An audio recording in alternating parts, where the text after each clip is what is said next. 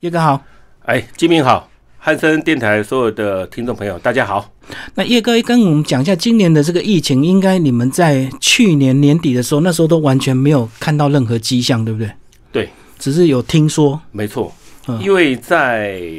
年底的时候，去年年底的时候，我那时候也刚好在大陆，我那时候嗯对在成都，嗯那是有陆陆续续听到一些讯息，但是因为消息是封闭的，嗯我们只能够从微信啊，或是互联网上啊，看到一些很片段的消息跟讯息。嗯那以成呃以那个武汉，以武汉最严重，嗯，对那因为疫情的呃重灾区是在那个地方，对，那我们能够知道的也只有一点点。那我那个时候人在成都，然后在成都的时候呢，呃，我们去走景点，就会发现他们那边所有的景点的管理员或是警卫啊、保全啊、保安啊，嗯，都会特别特别的过滤，都要看身份证，嗯因为看身份证看你是不是从武汉来的，嗯，哦，从武汉来的，从湖北来的，一律不准进入。所以等于他们官方可能已经有些消息出来，就对了，对，因为有这个消息出来之后啊，像我我们那个时候在成都的那个所有的旅游行程啊，几乎全部取消，嗯嗯，因为都是景点都没有办法去。那没有办法去的时候，就会造成说那个在景区也没有什么人。嗯，然后我特别去逛的走走他们的那个坐他们捷运啊，地捷运铁，哎都没有人，啊嗯，空空荡荡的，好像是为我一个人开的。那所以说，在那个时候那个时间点，大概在一月份左右，嗯在一月份左右，因为它的疫情爆发是在十二月，那延续到一月份的时候，才慢慢觉得很事态很严重，对，是这个样子。所以说，呃，从那个时候开始，我们这个一月份回来之后，二月份陆陆续续就团就禁止再再出发了。嗯嗯，嗯，所以你得到的讯息也是跟新闻报的一样嘛，就是在新农历年之后才开始所谓的封城嘛，因为这个这个消息啊，它封城刚开始那个时候我们在大陆的时候，还没有谈到说是要整个封城。嗯只是说啊，这边嗯、每天几个人，每天几个人呐、然后那个什么感染啊，感染感染嗯这样子，是等到我们回来之后，我们回来之前，我们回来之前大概在一月一月中呃一月下旬嗯左右就决定要封了，封的时候我们回来就没有再没有再任何的讯息。那你们同业有没有刚好那那几天刚好在武汉被被关在那里的？我这边是没有任何的讯息，说嗯，刚好有的是刚好都出来，是，刚好都出来，所以说，呃，我这边的讯息是没有发现说有什么同业的啊，在那边被被关起来、禁止出来的。嗯嗯嗯，如果有的话，也只是零零零星星，可能是自由行的啦，或者是说那个在我们这边同业之间，我没什么听到。所以这也是运气运气，对不对？对，嗯嗯，因为那时候大家都不知道，可能也没有人想到会这么严重，一直到对现在都还不知道什么时候才要结束这样。因为这个疫情哦爆发，嗯，其实蛮快的，在跟之前的那个 SARS 来相相做比较的话，其实 SARS 那个时候大家觉得说，呃，可能我们台湾自己本身受影响，因为那个那那个时候的 SARS 是局限于在亚洲部分，嗯嗯，它没有扩大到像现在欧新美冠病国毒这家样，，嗯欧哦美国家大家都中枪。嗯嗯，大家都中枪，因为为什么这次欧美会特别特别严重？因为他们没有经历过那个零三年的那个 SARS 那个风波，他们只认为说啊，只有你们亚亚洲人会中奖而已，他们欧美就马照跑啊，歌歌照唱啊，哦懂舞照跳啊，就这然后样都不戴口罩就对了。都不戴口罩，嗯，所以说他你看现在那个美国啊，美国的那种感染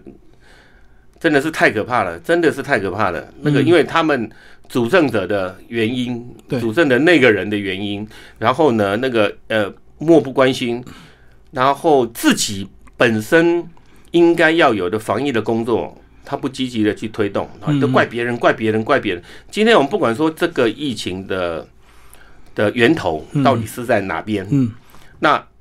大家全球都是一家人，大家应该要好好的努力去看怎么样去防疫啊，或者是研究一些那个疫苗啊，或者是说那个大家都要有一些共识啊，嗯这都没有啊。那在在我不断的看新闻，不断的那个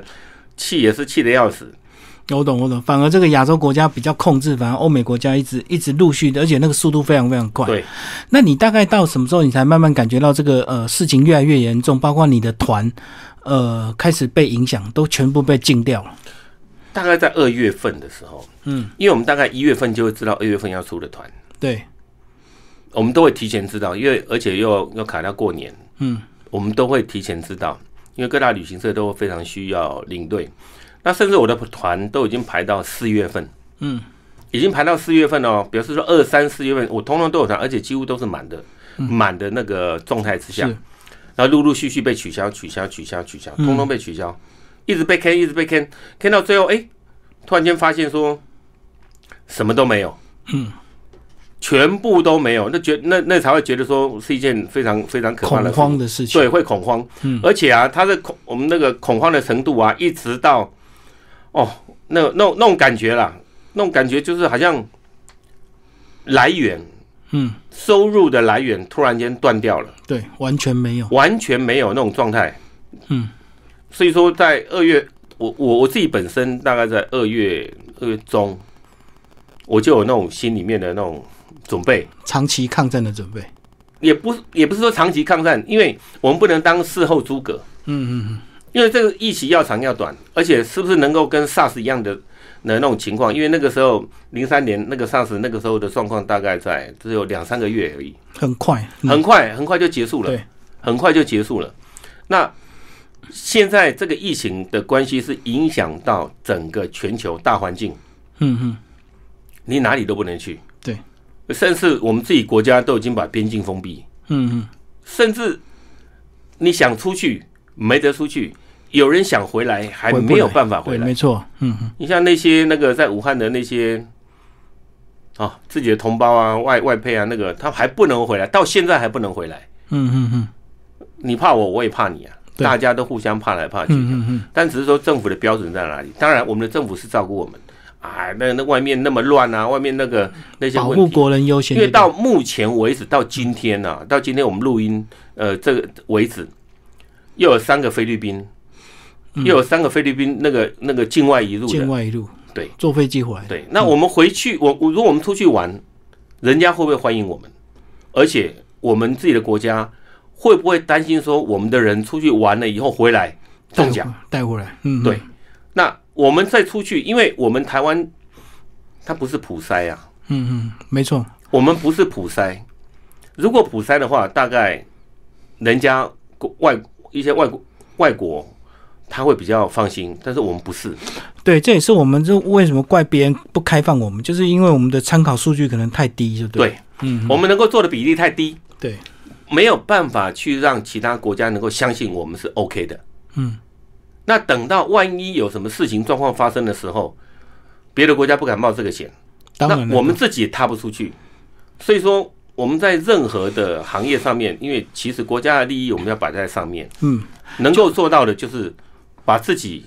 在这边呢、也是呼吁说各位听众朋友，自己防疫工作是从本身做起，嗯，真的要从本身做起，勤洗手啦，然后那个出门戴口罩啦，然后那个呃出去玩的时候啊，保持适当的那嗯种社交距离，对对对，我觉得这很重要。因为确实有新闻看到有很多是所谓的无症状感染者，对，他有了，可是他没有感觉，可是他还是有传染力，就对，对，嗯因为这种东西是非常可怕的，这这这这个算是哦隐形杀手，嗯，嗯，在我们自己周围的人，我们都自己不晓得。对，那我们现在在录音间里面，那各位听众可能不晓得，我跟吉敏就离了大概两公尺远，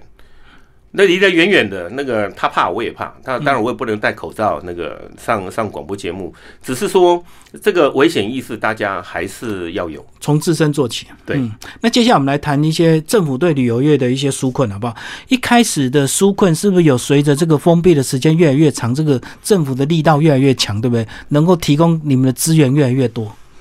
因为我们本身领队导游，嗯，在这个行业当中，我们本来就是弱势的团体。嗯，什么叫弱势的团体？我们没有底薪，对，我们只有我们只有带团小费的收入。对，小费的收入呢，那个像我们那个一般到那个大陆团，收客人一天两百，可是一百块钱是要给导游的，嗯，领对队实际上得一百块就钱。对半就对。对，就对半，而且是这一团人数多少人，多少人乘以天数才是我们的报酬。嗯，有带团有收入，没带团就等于没有收入，是一样的道理。嗯旅行社不会笨到去养一批领队在那边闲着没事做，嗯嗯，他他不会去养的。所以说这一波疫情影响到我们，既然不能出国，然后国外的人也不能进来的时候，对领队跟导游的生计自然会受到影响。嗯那有些人有家要养，有车贷，有房贷，还有什么教育费啦、生活费啦，有的没有乒乒乓乓的，都要养家活口。嗯那当然了，我们政府也是有一些那个纾困的一些一些方案出来，比如说啊，那个什么呃呃，一个月一万块钱的补助啊，一开始可以是可以给哎先对给现金嘛，哎，对，给三个月啊。嗯但是这个政策刚出来的时候，大家是吵半天啊，有有有有那个什么，有登记啊，没登记啊，啊，比如说那个呃，你如果说有加入公司的，你还不能够领，然后不没有没有加入公司的那个还可以领，这个就吵翻天。嗯嗯那后来这政府也是有听到我们的声音啊，听到我们的声音，然后就哎，不管是怎么样，只要是你领队导游，通通可以嗯，全发就对，全发。嗯嗯，就全发，这也是政府的德政。可是问题是，你一个月一万块钱，杯水车薪，嗯，总共三万块钱，然后再来有些什么呃。呃那个、那个、那个，比如说上课啦，对，然后来进修补助啦、领进修啦、补助啦，然后一百二十个小时啦，一个小时多少钱呢、我们可以领多少钱呢、嗯，这样子。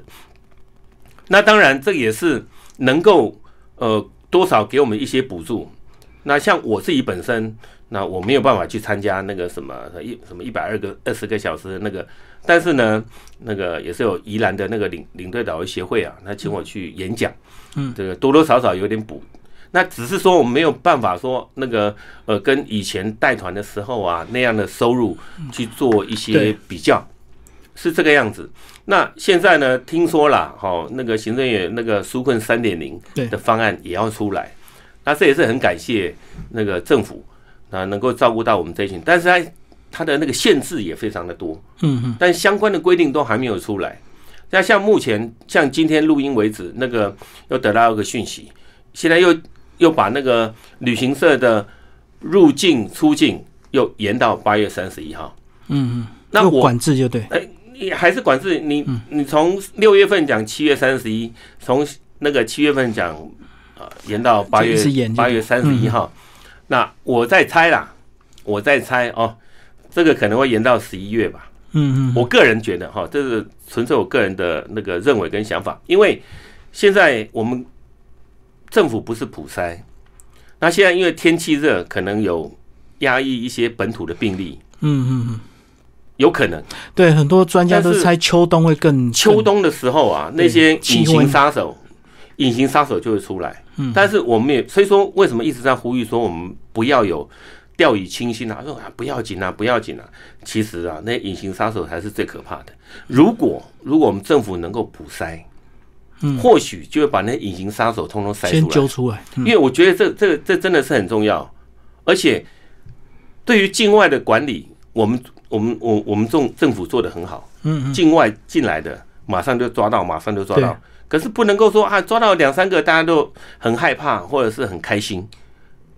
为什么很开心？因为有抓到，有抓到，我们政府也在做事。可是问题是没抓到的怎么办？嗯嗯嗯，是这个样子。然后我们话再讲回来，对于我们领队导游，呃，这半年多，你像从二月份开始到对现在，现在七月份，可能无限期的可能要延到十二月份，我们姑且把它定到十二月份好了。就只要疫苗没有出来，就很难，只要疫苗，自由嗯对，这是疫苗的问题。可是对问题是，我们的生活、我们的收入，像我自己，我我自己，拿我自己本身来讲，我二月份的时候，我就因为团都卡掉以后，我就开始找工作，嗯嗯嗯，我必须要找工作，因为可能做做现在做的工作，像到处打零工啊，或者说人家有什么事情，我们我们那个我我就去做。那有些有些我的同业啊，他可能我每天有 FB 啊都看啊，都我有些同业啊都好开心哦，那每天到处去哪里玩啊，去哪里玩哦，那每天在晒说在国内旅游啊，怎么样怎么样怎么样。那哦但是啊，我是很羡慕他们了哈，因为他们可能以前带团有有存一点钱，有积蓄就对哎，有积蓄啊，可以慢慢的玩。就可当做放松了，对，可是我心里面 OS 说，能够玩多久？玩久也会无聊嘛，你玩久以后，你必须还是要去面对你实际的生活。对啊，你实际的生活你没有办法完全照顾到的时候，你这样你能够玩到十二月底。如果说你真的能够一路这样子，每天都不做事，然后呢，那个能够玩到十二月底，我也是蛮佩服这些人。但有些人就是巴望着政府能够领补助，请注意哦，我在这边呼吁，救急不救穷。嗯嗯，我们的政府有些是这些纾困的方案是一种美德，紧急有是感谢，没有不要去觉得说去骂政府。你看现在现在很多那个旅行社啊倒的啦，裁员的啦，或者说开始减薪的啦，大的旅行社它还可以撑一阵子，对，小的旅行社、中小型的旅行社几乎，因为现在台湾的台湾的旅行社有四千多家，嗯，可是有百分之九十都是做出境的。嗯嗯，百分之九十他做出境的时候，他现在已经不能出国了，可是他必须要养这些人，没错，他必须要养这些人。你像五福五福旅行社那个那个老总，蛮佩服他的。刚开始他还是觉得说啊，他不能裁，不能裁，不能，到最后他也是撑不，他也是他也是撑不下嗯去。不能怪这个老板，不能怪这个董事长。那如果说你今天是董事长的话，当初做的承诺，我我有我私底下也有听到人家发牢骚，那我就跟他讲说，不要去发这个牢骚，至少这个老板已经照顾你将近快半年。嗯，至少他有撑了，他不是他有撑马上就把他你嗯他拆掉有，去，他有去努力的去做。对，然后像雄狮旅行社这么大，国内第一把第一把交椅，他也要开始转型，连旅行社是都都要嗯转型了。转国旅，然后一些高层全都带头减对薪嘛，生活啊，他走生活圈，雄狮的生活圈什么东西的，巴拉巴拉一大堆的，这种东西本来就是每个人都要转型，包括我们领队导游也一样，都要转。不管是什么工作，你只要能够好手好脚的，你去做任何的工作。你像我现在我在做保全。嗯嗯我可以跟大家讲，我我在做保全，嗯，我做保全公司，我在那边上班，该怎么做我们还是怎么嗯，做。对，有一天厂区的人看到我在跟那个那个一个外国客户就是进来，因为他不会讲中文，他讲英文，那我们就我就用英文问他，我们用英文在对谈，在交流，他们觉得哎呦，警卫大哥你会讲英文？我说会，我会讲英文。嗯，看不出来就对，但看不出来。我说怎么样？你们觉得警卫都是很低层的吗？不会啊，我我我尽量能够把自己的 sense 能够表现得出来。嗯那我也觉得说，只要是领队、导游，我们这个圈子的人，任何的行业、任何的工作，你都可以做。嗯，你要度过这个难关，你就必须要弯下腰，嗯，以前啊，人家讲说领队导游好像很大，扛着旗帜啊，后面一大堆人啊，跟着啊，啊，出门坐大车啊，这种光景要慢慢的弄弄，思想要改变一下，心态要调整，你心态要调整好，你出去走出去啊，去跟人家接触，然后去不管做业务也好啊，不管是打杂也好啦，你至少好手好脚的，嗯，你不要仰人鼻息啊，巴望着那个政府的三点零啊、二点零啊、四点零啊，搞不好三点零用完了还再来个四点零，对，因为其他太多行业要照顾了，对不可能把你照顾到满，对，不不可能的。而且现在我们用的钱，什么几千亿啦、几百亿，这巨债啊些钱都是我们子孙的钱，都在预支我们子孙的钱，嗯，先借来用，都借来用。好，你可以不必还，可是问题是，我们的子孙要背、欸，嗯嗯嗯。我们的子孙要背这些债、所以自自己积极面对才是最重要的一个心态了哈。我觉得就是不能完全靠乐纾困观，一一定要保持一个乐观。嗯，那至于疫情什么时候结束，未知数。对，那我们台湾什么时候开放边境，未知数，因为我们开放边境要很多的条件，嗯，国外能够接受，我们台湾人出得去，这才是重点。然后再来，疫情过后那个。疫情过后啊，那个我们的整个旅游生态会改变，嗯嗯，改变什么？团费已经不会再有所谓的低价团，嗯嗯，不可能，不可能会有低价团。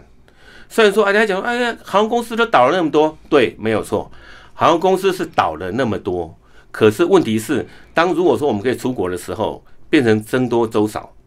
为什么？一架飞机就这么多人，大家都要出国，船那个那个机票一定会涨。哦，我懂，就是一瞬间大家急着要出国，那自然团费就一定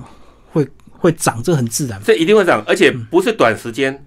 它它会持续了一段很长的时间。因为现在你看看一一个航空公司，它一直每个月现在都是都是亏损的状态，没，错，嗯，而且亏损的亏损的那个亏损的金额都是几十亿、几十亿、十几亿在亏损。那我请问一下，如果说疫情 OK 了，我们可以出国了，请问一下，航空公司要不要从把这些钱赚回来？当一然定要啊，要把它补回来。他要把这几百亿甚至几千亿的亏损，他从哪边补？他一定从你的机票，嗯嗯，所以不可能再有那种所谓所谓那个呃那个那个很便宜的，而且再来，如果说一般人想要自由行，也一样嗯，所有的费用，在我的预估，在我的预估大概都要增加到三成。对，因为很多饭店它也亏损嘛，那对当旅游开放之后，它自然也要涨涨一些来去补它的亏一一损。定会涨，对啊，一定会涨的。嗯，你说廉价航空哦，那我选择廉价航空好了，可以啊。可是这个票种就会有很多的限制，对，它票可能啊，比如说我们那个呃台北啊飞 Okinawa，那廉价航空的那个像在促销广告啊，几百块钱，嗯，几百块钱就有啦，对不对？可是问题是，好，可能我我在预估，可能可能是啊几百块钱的不见了，可能会有两千块、啊三千块，它还是廉价航空，嗯，可是问题是它涨了。我懂。它已经涨了。它涨了之后，它的票的一些规定啊、改签啊，或是它没有什么价值啊、什么东西呢，一大堆的改变就会出来。然后不管是呃团体旅游，或者是说自由行，通通都会涨至少三成。嗯嗯嗯，所以这个大家要有心理准备啊，就跟我们最近国旅很夯啊，那国旅很夯，其实很多景区它自然就人多人多之后，很多东西它本来就会涨价嘛，这很正常。因为台湾台湾岛啊，嗯，我们台湾岛就一点点大，能玩的有限啊然后两千三百万人，嗯，通通给你，不要不要全部出去好了，不要不要全部出去玩哦，一半啊，不要一半，四分之一好了，嗯五百万，大家都去，每个景点都塞爆塞爆，旅那个旅游的品质就会不好。当你然，像前几天我看那个新闻，那个澎湖的澎湖的一些那个那个乡亲啊，他已经受不了，已经受不了，买鱼啊买什么都没有，都买不到，被市场被通通没有游，客为什抢么？光啊，都被游客通通扫光了。对，没错，都扫光了，然后每个景点都人满为患啊，那严重的影响到旅游品质。那有朋友就跟我讲说：“哎呀，小叶，那个现在不能出国啊，那你可不可以弄一些国内团？”我就跟他讲说：“大哥大姐，不好意思，那国内团我不做，嗯不是不想赚这个钱，是因为做了以后品质会不好。虽然说政府有补助啊，什么那个团的一个团啊，补助补几万、助几多少万、几万啊，对嗯可是这些是看得到，你要拿还不一定真的拿得到，因为限制很多。你要拿这，你拿你要拿这笔那个补助款，你还还要起码大概等四个月到半年的时间，也就旅行社要先付，带电，垫完之后呢，等到钱下来以后，你才可以补得回来。嗯，可是拉长时间拉长了，你能够决定说这个钱你到底要赚还是不赚？而且现在的那个呃，比如说国旅啊，车子很多啊，嗯，景点人也很多啊，旅游品质啊，一定会下降，一定会下降。我不是说那个他们做的不好，是一定会下降，因为人多嘛。就好像那个早些年那个呃那个那个我们马总统他去开放那个陆客来台观光一样。嗯嗯，一时之间，所有的到处都是路路客客到处大家都在嫌，开始在骂，开始在嫌，开始在骂。人家讲说台湾最美丽的风光是人，然后陆客突然间不来的时候，又有人讲说台湾最美丽的风光是没有陆客。嗯，那没有陆客，现在到处都充斥的全是我们呃自己的台湾人、台湾同胞啊，休假报复性的那个消费啊，报复性的那个那个旅游啊。你想那个品质会好吗？还是乱嘛，只要人多就乱，还还是会乱。对，像昨天还发生那个游览车那个翻覆的那个、那个那个事件，这也是，哎呀，这也没办法，我们的死了一个同业。嗯嗯那所以说呢，这个也是大家如果真的要趁这段时间出去玩的时候啊，这已经不管什么分流不分流，现在是七月份，还有八月份，对啊，刚好是旺季放暑假的没时候错，，嗯，大大小小通通要出去。所以说呢，那个还是要呼吁大家啊，出去的时候要千万小心，嗯，真的要小心。那个旅游的品质一定会下降，但是必须要有耐心，因为没办法，不能出国了。因为大家都想出去，对对，大家都闷了，已经闷坏了，嗯嗯嗯，大家都要出去，那也是要防疫措施啊，一定要做好，因为你没有做好，真的很可怕。不过这个时间，如果你心静得下来的话，其实好好的进修一点东西也是蛮重要，对不对？因为像你们以前一直带团，也没时间进修嘛。对，能够好好学一点什么东西。充实一下啦。嗯那像那个一些协会啊，它都有什么呃开一些课，那个外语班呐、啊对，外语班啊嗯，比如说那个学学法文啊，学学什么东西的一些语文上面的东西，对或，者带团一些技巧什么东西的。像我上次去宜兰，呃，去上课的时候，我就去上那个领队导游实务操作那门课，嗯那也是不是教，我我觉得不是教，就经验的交流，因为我在这个行业久了，之后把带团的经验做一些分享，嗯让大家都能够多多少少，因为我我我觉得也不用藏私，嗯，我能够教你的，我尽量教，大家互相的交流，有什么问题大家尽量的问。对，那如果站在一个很高的姿态啊，把自己当啊真的真的像那么一回事，啊你还真的是教授，你还真的是老师什么东西的，我觉得不必，嗯嗯，大家互相交流，而且去交流，政府还给你钱，没错，政府给你钱，然后请你去请我上去给课你上课，没错，嗯，对不对？那大家互相的交流，能够多学一点是一点。那有些人认为说，哎，反正我去上课嘛，那个爱听不听无所谓，反正也不考试。我上完课一百二十个小时到了，我钱就拿到手，拿到手拜拜，好，那就这样子，要混吃等死，那我也没有办法。嗯，最好当然是领到钱又学到东西嘛，对不对？因为所以说，政府有一些相关的政策配套啊，其实还是不错的，嗯，真的是不错。只是说我们自己同业本身能不能够嘖把心放开，然后去等待那个时机，等待什么时机？等到边境开放的时机。我在 FB 也常常在跟大家讲，能能够你要等就等，对，你要等不了，趁现在赶快改行。嗯嗯嗯，赶快转型就对因了。为你我可以预期的是，如果一旦边境开放，到处都一定会是人。你像那个什么机场啊，你不会塞爆吗？我懂，我懂。还是一样会塞爆？所以你们一样要过得像以前那种天每天天带团那种那种日子就对了。所以如果不想过这种日子，趁早改行。对，对啊，因为这个东西，疫情疫情的东西，我们不能够去判断说它到底什么时候会结束。嗯，好，你就算结束了之后呢，其他地方百废待兴。对，他要去，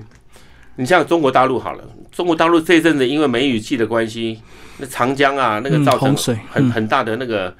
那个、那个、那个泛滥啊，洪水啊，百年一遇的那种大洪水啊，然后冲的所有的地方，二十九个省全全淹的稀巴烂。那好，疫情过去了，洪水退了，请问一下，这些景点它要花多久时间去恢复？嗯，当然，没有哎、嗯，没有。我今天才看的那个看的那个那个那个节目啊，太湖都在泄洪，嗯嗯，太湖它的那个水哦，已经超过那堤防四公尺，就赶快卸，有些地方不得已只好让它淹就对了。对，也没有办法，因为必须要淹。对，哎，你一淹，好，造成所有的所有的那个那个人民呐、都都都淹水之后，等到要来再恢复以前的那种景观，